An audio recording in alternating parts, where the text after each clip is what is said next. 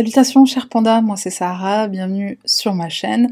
Avant de commencer à parler de notre affaire, un petit mot sur Thanksgiving, parce que bon, nous en tant que, tant que Français, en tant qu'Européens, il y en a beaucoup, je pense, qui ne, savent pas ce qu'est euh, cette fête, dans les détails en tout cas, et qui connaît l'histoire de Thanksgiving. Moi, je la connaissais pas. Donc on va, on va voir qui va jouer le jeu.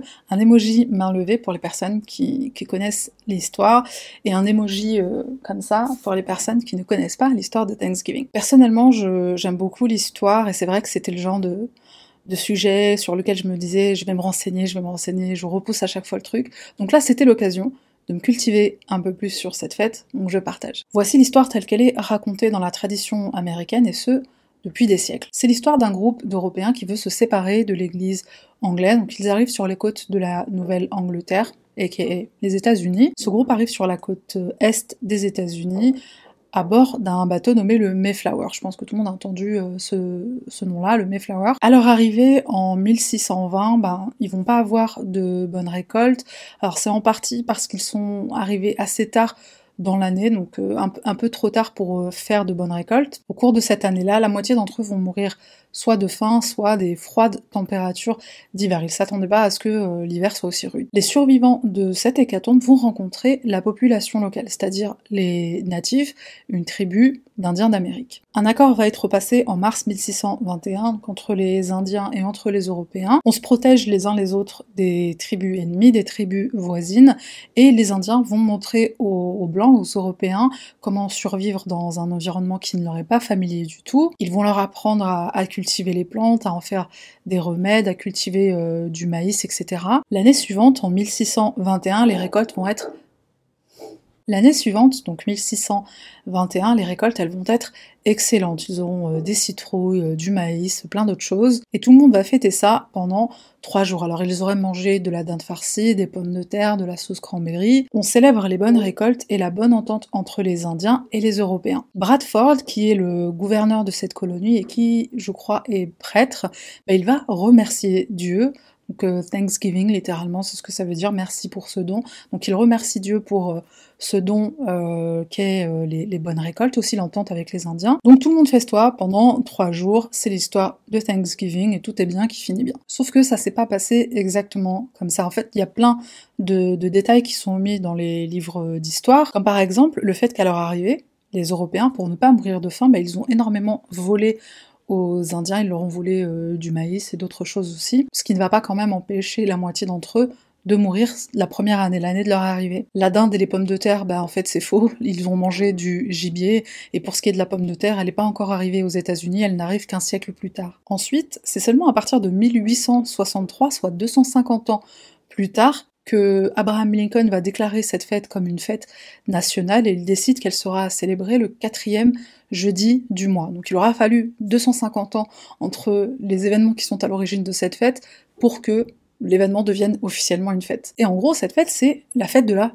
moisson. Et c'est une fête qui est déjà célébrée dans d'autres pays, par d'autres cultures, et ce depuis des siècles. Au Canada, c'est une fête qui est célébrée en octobre. Après, je pense que c'est arrivé aussi en même temps que celle euh, des Américains. En Corée du Sud, c'est une fête qui s'appelle Chuseok et qui est célébrée en septembre-octobre. Donc c'est un type de célébration qui n'est pas du tout religieux mais qui est culturel et qui est célébré depuis très longtemps à différents endroits du monde. Il y a énormément de choses à, savoir sur Thanksgiving, alors bon c'est une introduction un peu longue, je vais l'arrêter ici, mais je mettrai un lien pour les anglophones en barre de description. Désolé, c'est une vidéo en anglais, mais après elles sont souvent en anglais, parce qu'il faut savoir qu'il y avait une épidémie chez les Indiens avant l'arrivée du Mayflower.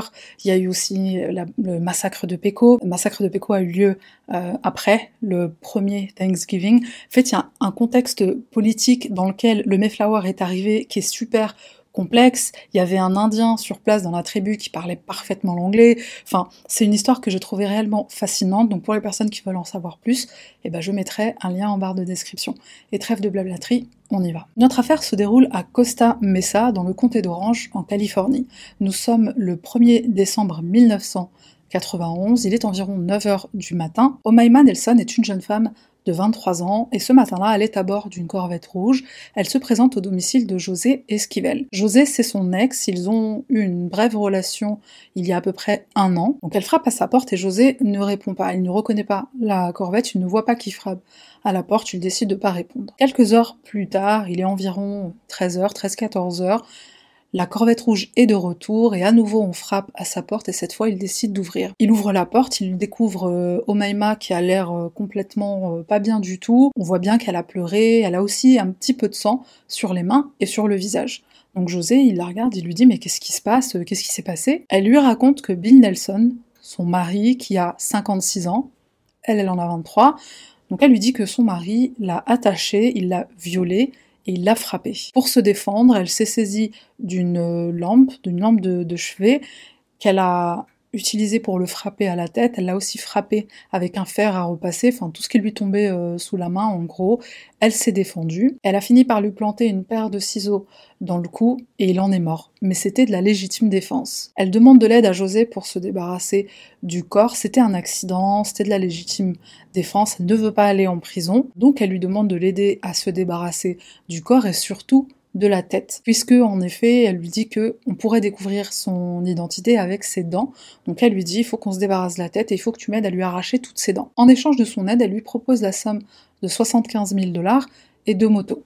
Une offre certes très alléchante. José à ce moment-là, il va lui dire écoute, va m'attendre dans la voiture, je vais chercher mon camion, je vais t'aider, t'inquiète pas, on va trouver une solution, j'arrive. Une fois que Omaima est retourné dans son véhicule, il appelle la police. Omaima, elle est interpellée par la police quelques minutes plus tard, dès leur arrivée, pendant qu'elle attendait sagement euh, José dans sa voiture. Elle va coopérer, elle va répondre aux questions qu'on lui pose, et quand on l'interroge sur la mort de son mari, elle fait euh, Quoi? Mais comment ça? Euh, Il n'est pas mort, il est vivant, il est juste en déplacement en Floride. Donc la police lui répond bah, D'accord, il est dans quelle ville Il est à quel hôtel Et il est parti pour combien de temps? À ça, je ne saurais vous dire qu'elle va leur répondre. Qui est Omaima Nelson. Omaima, elle naît en Égypte en 1968 dans un petit village près de la frontière soudanaise. Très jeune, ses parents divorcent parce que son père est violent avec sa mère, il est même violent avec Omaima et il l'aurait violée à plusieurs reprises. Donc mère et fille décident d'emménager dans le Caire, dans un quartier du Caire qui s'appelle la Cité des Morts. En gros, la Cité des Morts, il me semble que c'est un quartier du Caire ou que c'est une ville de la banlieue du Caire, mais c'est c'est une ville qui porte très bien euh, son nom. En fait, ça devrait même s'appeler la Cité des Morts Vivants, puisque c'est une ville qui autrefois était un cimetière et qui est devenue une ville pour les vivants aussi.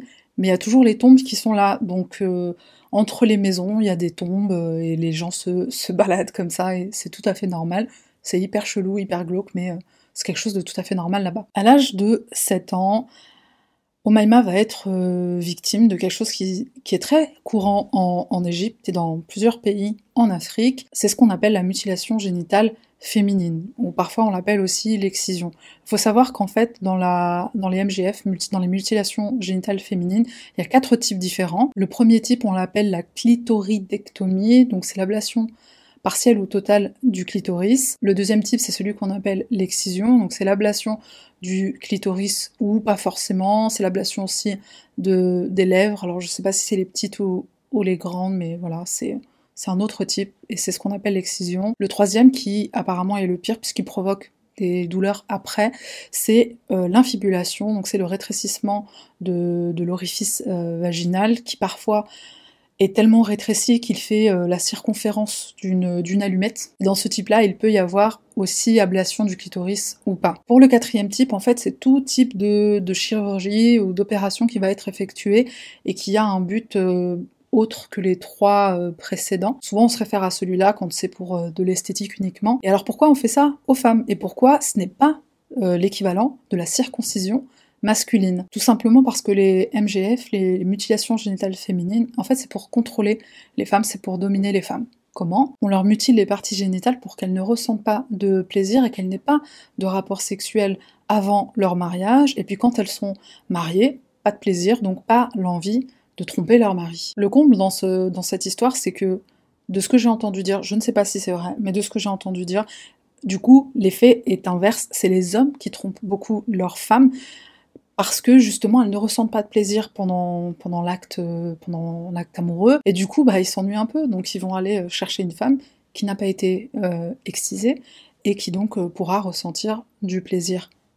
Euh, donc, voilà, voilà. Comment dire? Bon, si une femme veut faire ça d'elle-même, en tout cas le type 4, même si personnellement c'est pas quelque chose que je ferais, j'aime comment Dieu m'a fait. Mais si c'est un choix, si c'est volontaire, j'ai pas de souci avec ça. Après, quand on le fait à des jeunes filles qui n'ont pas du tout connaissance, conscience des, des conséquences que ça peut avoir sur leur sexualité, et ben c'est juste euh, c'est juste anormal, surtout le but dans lequel euh, c'est fait. Et il y a certaines personnes qui utilisent la religion, sachant que ça ne vient pas du tout de la religion.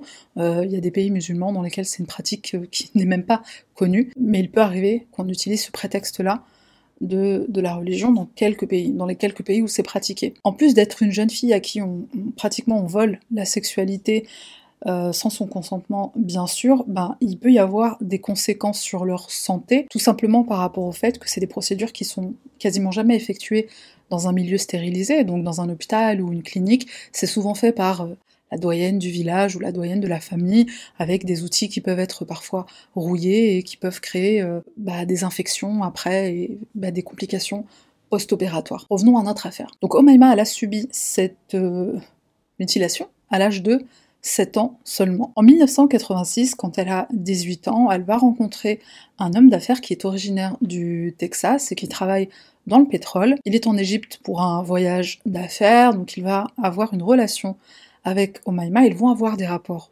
intimes, et puisque il lui a pris sa virginité, en vérité c'est son père qui lui a prise, mais bon, les parents d'Omaima décident qu'elle doit se marier avec cet homme. Donc Omaima épouse ce riche pétrolier Et ils vont ensuite, euh, quand sa mission va se terminer en Égypte, ils vont aller habiter aux États-Unis. Donc Omaima va suivre son mari aux États-Unis. Ils vont rester mariés pendant à peu près un an et puis ils vont divorcer.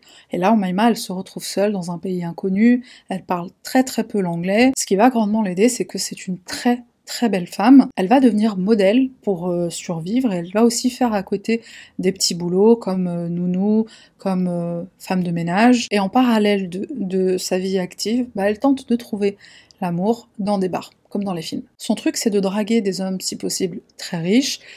Et en plus d'être une très belle femme, bah, Omaima, elle joue très bien au billard et c'est ce qui va attirer encore plus de regards. Et là, ce qu'elle va commencer à faire, c'est que elle va séduire des hommes et elle va les mettre dans une position vulnérable pour les voler. En général, elle va les attacher un lit et elle va les menacer avec un couteau ou avec une arme à feu. Elle récupère tout l'argent qu'ils ont sur eux et hasta la vista. Omaima, elle est aussi euh, kleptomane, elle ne vole pas que les hommes qu'elle séduit dans les bars, elle vole un peu de tout euh, dans des centres commerciaux, etc. Un jour, elle se fait attraper par deux agents de sécurité qui sont des femmes. Elles vont demander à Omaima de vider son sac, bien sûr, et là, Omaima, elle va entrer dans une rage folle. Elle va mordre une des agents. Euh, elle va lui mordre le sein et en fait elle va presque lui arracher. Attends, c'est pas fini. L'autre, elle va l'attraper par l'entrejambe et elle va l'attraper tellement fort que l'agent de sécurité, elle va en tomber par terre. Elle, tombe sur les genoux tellement Omaima lui a fait mal. Il n'y a pas besoin d'une paire de cacahuètes et d'un saucisson pour avoir mal à l'entrejambe. Hein. Tu frappes euh, une femme dans le minou, ça fait très mal, ça peut faire très très mal. Omaima est arrêtée, non seulement pour le vol, et aussi pour agression. Elle va passer quelque temps en prison. Et alors en prison, euh, comment dire faut surtout pas la chercher. Une prisonnière mangeuse de nichons, euh, arracheuse de minous, euh, ouais, je, je, la chercherai pas non plus, je pense. En octobre 1991, Omaima s'installe dans le comté d'Orange, en Californie. Et dans un bar, elle va faire une rencontre, un bar qui s'appelle le Huntington Beach.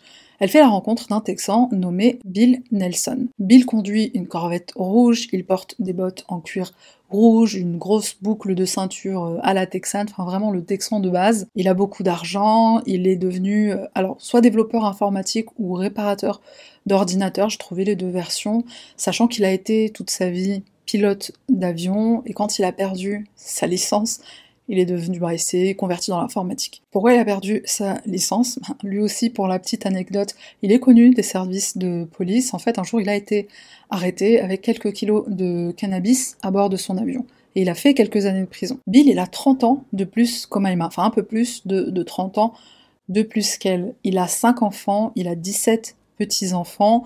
D'ailleurs, la plupart de ces enfants sont plus âgés qu'Omaima. Et donc Bill et Omaima, ils vont tomber très vite amoureux. C'est vrai que je dis ça souvent, mais là je te jure que c'est vrai. Au bout d'à peine un mois de relation, enfin un mois après leur rencontre en fait, il va l'emmener en, Arkansas et au Texas pour lui présenter sa famille. En route, il s'arrête à Phoenix, en Arizona, pour officialiser leur union, ils se marient. Je sais pas comment elles font les meufs là qui arrivent à trouver un mari, euh, tu sais, au bout de un mois. Euh, je sais pas s'il faut jouer au billard ou quoi, mais je vais apprendre à jouer au billard. La famille de Bill, bah, au départ, ils apprécient pas trop que Omaima elle soit si jeune comparée à leur père. Ils se demandent euh, si elle est pas après son argent. Mais après l'avoir rencontrée, ils décident qu'ils vont lui laisser une chance. Et par rapport notamment à un incident qui s'est passé lors de sa visite, ils étaient dans le ranch familial, dans le ranch d'un de ses enfants, je crois, et Omaima monte à cheval, elle commence à faire un peu de cheval et euh, le cheval se débarrasse d'elle, en fait il la fait euh, tomber. Là, elle se relève, retourne euh, voir euh, la famille de, Bill, je peux avoir une aspirine et un verre de vodka s'il vous plaît? Et donc en fait à leurs yeux, elle leur a paru comme étant quelqu'un, euh, voilà, une dure à cuire. Donc ils se sont dit, ah, respect. Le 28 novembre 1991, ce jour-là, c'est Thanksgiving pour cette année-là, et Bill va téléphoner à une de ses filles qui s'appelle Margaret et il va lui proposer de venir passer Thanksgiving avec eux. Elle va refuser, donc il lui explique que bah, la veille il a fait un, super dîner avec Omaima et que ce jour-là, bon bah si elle ne vient pas, il va passer le Thanksgiving euh, voilà en amoureux juste avec euh, sa petite femme chérie et ils vont faire un super grand dîner euh, de Thanksgiving pour eux deux. A priori, tout se passe bien dans le meilleur des mondes, sauf que malheureusement, ce sera la dernière fois que Margaret parlera avec son père. Trois jours plus tard, donc trois jours après la fête de Thanksgiving, Omaima, c'est là qu'elle se rend chez son ex José, et on connaît la suite. Pendant son interrogatoire par la police, qui va durer plus de 4 heures, Omaima, elle va rester debout. Elle ne va pas s'asseoir une seule seconde. Elle va faire euh, nerveusement euh, les 100 pas dans la, dans la pièce d'interrogatoire. Elle va avouer qu'elle fantasme souvent sur des femmes recouvertes de sang. Elle dit qu'elle est descendante d'Égyptiens anciens qui communiquent avec elle. Elle parle d'elle-même à la troisième personne, un peu comme Terry qui aime les yaourts, en beaucoup moins drôle. Terry loves yogurt. Terry loves yogurt. On fait un test de viol, mais on ne trouve rien. Alors c'est pas forcément qu'elle n'a pas été violée, mais c'est juste que ça a été fait peut-être trop tard par rapport au, au jour où elle dit avoir été violée. Donc par rapport à ça, on ne saura jamais si elle a bien dit la vérité. Et comme elle a dit avoir été battue, on l'examine aussi pour ça. On va trouver des petites, euh, des petites blessures sur ses mains, sur son visage, sur son front. Et plus tard, on va se rendre compte qu'en fait, elle a fait ça elle-même. Comment? J'y viens. Entre-temps, la police fouille la corvette et sur le siège passager, ils vont trouver un sac. À l'intérieur de ce sac, il y a des organes, dont une paire de poumons qui sont noircis. hein, donc c'est clairement les poumons d'un fumeur. Et donc on est d'accord, c'est pas les poumons d'un buffle, hein, à moins que les buffles ça fume des Marlboro, mais je ne crois pas. Il s'agit de poumons humains. Et quand on lui demande des explications euh, quant à ces organes, dans la voiture, bah au départ, elle va dire que c'est son mari Bill qui a tué quelqu'un. Elle continue de prétendre que son mari est en voyage d'affaires en Floride et pourtant elle n'arrive toujours pas à répondre aux questions. Dans quel hôtel il réside, dans quelle ville et combien de temps il va rester? Et puis elle va finir par dire la vérité, en tout cas une partie de la vérité, c'est elle qui a tué son mari. Il la maltraite, il est violent avec elle, il la viole. Et puis de toute façon, c'est pas quelqu'un de bien. Preuve en est son casier judiciaire. Il a été arrêté, il a fait quelques années de prison pour avoir transporté du cannabis à bord de son avion. Bill, c'est un méchant. Il est méchant. I am gonna kill Bill. Elle raconte en détail ce qu'il s'est passé le jour de Thanksgiving, mais elle finit en disant Il est pas mort, c'est pas possible qu'il soit mort, j'y crois pas. On va fouiller également l'appartement du couple, enfin c'est l'appartement qui appartient à Bill. On va y trouver énormément d'ordinateurs, bon vu de son métier c'est normal. Il y a un énorme bazar, principalement un bazar informatique, mais il y a aussi des déchets un peu partout. Ce serait sûrement le contexte idéal pour un épisode de C'est du propre. A priori c'est juste très sale, mais euh, il n'y a rien de suspicieux, il n'y a rien de bizarre. On continue la fouille, on continue les recherches, et dans la cuisine, on va trouver une friteuse. À l'intérieur de la friteuse, il y a deux mains qui flottent. Ça fait penser à Joël Junior cette affaire. Dans le frigo, il y a des restes de la dinde de Thanksgiving. C'est pas de la dinde. Enfin, c'est pas que de la dinde. Il y a aussi des morceaux de hanche.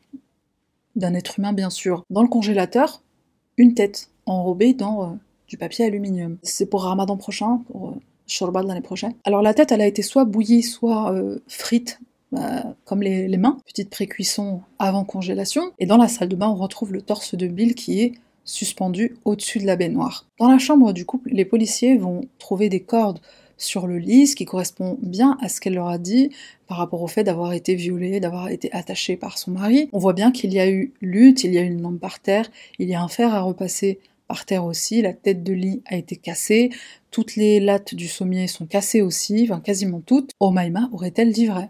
Bah sûrement pas. En soulevant la couverture, le matelas et les draps sont recouverts de sang. Au pied du lit, il y a un sac dans lequel se trouve une paire de jambes. Et au niveau des chevilles, sur cette paire de jambes, on trouve des traces rouges. C'est Omaima qui a attaché Bill au lit et pas le contraire. Les blessures qu'elle a sur les mains et sur le front et sur le visage, en fait, elle, se les est faites en en tuant son mari et en dépeçant son corps. Elle maintient la légitime défense, euh, mais là elle va jouer la carte de l'amnésie, elle ne se souvient de rien, elle se rappelle juste avoir utilisé la lampe pour se défendre, ainsi que le fer à repasser. Et puis quand elle a repris euh, connaissance, il y avait du sang partout, il y avait des morceaux de corps à droite, à gauche. Mon Dieu, qu'est-ce qui s'est passé? Pendant son interrogatoire, elle dit aussi aux, policiers bah, qu'elle était possédée. ça, euh, j'ai peut-être un peu envie d'y croire, parce que le médecin légiste lui-même, en faisant l'autopsie, il a dit mais euh, ça, c'est le travail d'un professionnel. Vous êtes sûr que c'était sa première fois? Surtout que Bill, il pèse plus de 100 kilos. Omaima, elle est toute petite, elle est toute menue. Donc le, médecin légiste va vraiment être euh, étonné de, la précision avec euh, laquelle le, découpage a été fait quoi. Les parties génitales de monsieur, où sont-elles? C'est une excellente question, on n'y retrouve pas, on n'y retrouvera jamais. Et il manque pas que les cacahuètes et la saucisse, il manque 38 kilos du monsieur. 38 kilos, euh, c'est peut-être presque assez pour ouvrir euh, une boucherie, non? La théorie de... C'est pas drôle. La théorie de la police, c'est qu'elle aurait festoyé de son mari. Les mains dans la friteuse, bah c'était pour faire des frites. C'est un peu euh, comme le fish and chips, c'est les frites à l'anglaise là sont euh, épaisses. Alors elle s'est sûrement débarrassée de, plusieurs kilos dans le lavabo, puisque comme on le sait, à force de regarder la télévision, je pense, dans les lavabos aux États-Unis, en fait, ils ont un, broyeur qui est intégré, et des voisins déclareront plus tard à la police qu'ils ont entendu le broyeur en marche pendant deux jours, un peu plus de deux jours. Omaima, elle a cassé le broyeur tellement elle l'a utilisé non-stop. Le médecin légiste va déclarer la cause du décès. Il est mort des coups qui lui ont été portés à la tête par la lampe et par le fer à repasser. D'ailleurs, sur le fer, on retrouve du sang et même des cheveux. On se souvient que c'est trois jours après la fête de Thanksgiving, donc après le trois jours après le meurtre, que Omaima s'est rendue chez José. Donc pendant ces trois jours, elle a fait quoi? Ce qui s'est passé réellement, c'est que, donc comme je le disais, c'est Omaima qui a attaché son mari au lit et on soupçonne, une théorie de la police, c'est qu'elle a probablement essayé d'extorquer son mari, soit de lui prendre des fonds, soit de lui demander de mettre, euh, je sais pas, peut-être l'appartement à son nom ou quoi. Elle a essayé de lui prendre des biens ou de l'argent. C'est un truc qu'elle faisait déjà depuis un moment avec d'autres hommes. Il a probablement refusé de céder et c'est là que, bah, l'ayant placé dans une position vulnérable, elle l'a frappé d'abord avec la lampe, ensuite avec le fer à repasser. Après qu'il ait perdu connaissance, mais en vérité il était déjà mort à ce moment-là, elle est partie dans la cuisine, elle s'est saisie d'une paire de ciseaux qu'elle lui a planté bah, une première fois dans le cœur et une deuxième fois dans le cou, lui sectionnant la jugulaire. Juste après le meurtre, bah, elle se rend compte qu'elle se retrouve avec un cadavre de plus de 100 kilos sur les bras, donc on fait quoi? Une shorba? Presque. Elle va mettre une robe rouge, une paire de chaussures rouges, du rouge à lèvres rouge, et elle va faire un barbecue. Elle va badigeonner les côtes de son mari de sauce barbecue et elle va les, pardon, les manger. Il y a un psychiatre qui va effectuer une évaluation à sa demande à elle, parce qu'elle-même elle a percute que ça allait pas dans le ciboulot. Pendant l'évaluation, elle lui dit Pardon, je n'ai jamais rien mangé d'aussi flou, d'aussi délicieux que les côtes de mon mari à la sauce barbecue. Après avoir festoyé de, des côtes, et je crois qu'elle a mangé d'autres parties de son corps, peut-être ses parties génitales, elle va déposer les restes au milieu de ce qui restait de la, dinde de Thanksgiving, peut-être pour après. T'as vu, des fois, il y a certains plats, ils sont meilleurs le lendemain, comme euh, lasagne, comme des restes de corps humain. Ensuite, elle a fait frire les mains, pareil, peut-être pour les manger après. Elle a fait soit frire la tête, soit bouillir la tête. J'ai vu les deux versions. Puis elle l'a euh, a enrobé ça dans du papier aluminium et elle l'a placé au congélateur pour la shorba de l'année prochaine. Elle s'est débarrassée d'autres parties de son corps dans le broyeur, donc dans le broyeur du, du, lavabo. Et au bout de deux jours, en fait, elle était tout simplement épuisée. C'est un vrai chantier, le truc. Voyant que ça prendrait trop de temps et que ce serait beaucoup trop long, elle a décidé de faire appel à un ami. Un an plus tard, le procès d'Omaima va commencer. Alors bien sûr, l'avocat de la défense, il va jouer la carte de la femme traumatisée, qui a eu une enfance très difficile, qui a été violée par son père, qui a été battue par l'homme qu'elle a épousé. C'est quand il a commencé à la violer que psychose. Voilà, il y a aussi la carte de la psychose qui est sortie. La psychose est aussi soutenue par le fait qu'elle délire, qu'elle entendait des voix, qu'elle se croit euh, descendante de je sais pas quel pharaon. Elle est persuadée qu'elle communique avec euh, avec ses ancêtres, et puis elle parle d'elle à la troisième personne, donc c'est clairement qu'il y a un problème. Et puis cerise sur le gâteau, rien de tel pour plaider la folie passagère que un petit peu de cannibalisme. Hashtag sauce barbecue. Mais du coup, est-ce que elle n'a pas fait ça justement volontairement pour plaider la folie après? C'est une excellente question. Randy Polavski, qui est l'avocat de l'accusation, il va appeler à la barre un certain Robert Hanson. Robert Hanson, c'est qui? C'est un ex-compagnon d'Omaima. Il est sorti avec elle brièvement, il a même habité avec elle. Un soir, elle a demandé à, l'attacher au lit, un petit jeu dans la chambre à coucher, pourquoi pas, s'est-il dit. Sauf qu'après l'avoir attachée, ben, elle l'a menacé avec une arme à feu et elle a essayé de lui extorquer de l'argent. Malheureusement pour elle, il a réussi à se libérer, il l'a tout de suite mise à la porte. Pourquoi il n'a jamais porté plainte? Pourquoi il n'a jamais fait part de cet euh, incident à la police? Ben, Parce qu'il avait honte. D'ailleurs, il n'y a aucun des hommes à qui Omaima a fait la même chose qui n'a porté plainte contre elle probablement pour la même raison que Robert. En vrai, cette folie euh, passagère, elle est pas si passagère que ça, elle dure depuis toujours en vrai.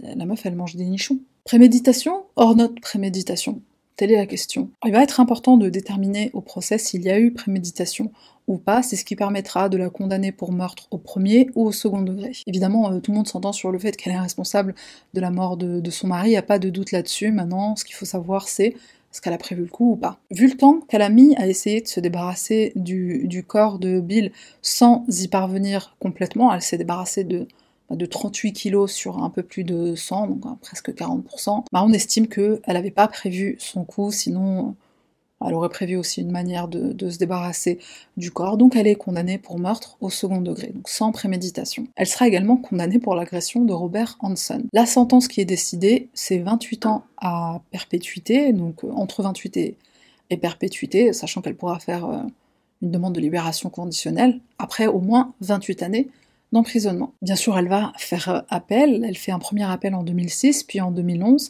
Pour celui de 2011, elle va se présenter elle-même, qu'elle n'a pas d'avocat. Elle maintient la légitime défense. Alors quand on lui demande pourquoi elle a dépecé son mari, bah, elle dit qu'elle a paniqué à, la vue du sang, folie passagère, elle le répète. elle déclare aussi, je jure devant Dieu, que je ne l'ai pas mangé. Ah bon? Bah pourquoi t'as fait frire les mains? Et pourquoi t'as fait cuire la tête? Elle ne répondra pas à ces deux questions de la juge. Lors de son incarcération, Omaima va se convertir au christianisme et elle va aussi rencontrer un homme handicapé de 70 ans qu'elle va épouser. Comment elles font en prison, putain? Pour se marier les meufs, quoi. Bref, je suis désolée, ma caméra s'est éteinte. Donc, euh, c'est peut-être pas exactement le même euh, cadrage. Donc, je disais qu'elle a épousé euh, un homme de 70 ans pendant qu'elle était en prison. D'ailleurs, cet homme va aussi lui servir de, preuve qu'elle n'est plus un danger pour la société, puisqu'elle va dire que lors d'une visite conjugale qui a duré trois jours, bah, elle l'a pas tué. C'est la preuve que euh, dans la caboche, euh, ça va un peu mieux. Laissez-moi sortir, qu'elle va leur dire. Son mari va euh, mourir, ils sont pas restés mariés très longtemps, donc il meurt de cause naturelle, il avait quand même un, certain âge, et il va lui léguer toute sa fortune. Après, fortune qu'elle ne peut pas utiliser, hein, parce qu'elle est en, en prison, mais le, jour où elle sort, si elle sort, elle sera très riche. Sa prochaine audience aura lieu en 2026.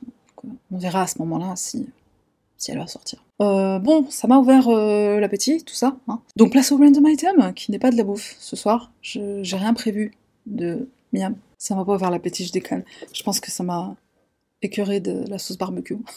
Bref, random item de ce soir, c'est un jeu de société qui s'appelle Exploding Kittens. Alors, qui connaît ce jeu? Euh, Le vache de main, euh, de commentaires, pour les personnes qui connaissent ce jeu. C'est un jeu de cartes. Enfin, c'est pas vraiment un jeu de cartes. C'est un jeu de cartes sans être un jeu de cartes. J'ai oublié comment on joue, parce que ça fait longtemps que je sais pas euh, joué. Mais en gros, c'est